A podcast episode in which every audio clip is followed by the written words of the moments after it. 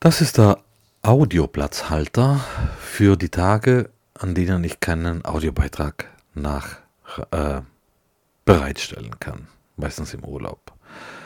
Ich muss das trotzdem tun, damit der Feed des Blogs richtig funktioniert und ähm, die Beiträge in den Feedreadern erscheinen. Also das geht nicht ohne Audioaufnahme. Also das hier ist der Platzhalter, damit der Feed funktioniert. Kann aber ignoriert werden.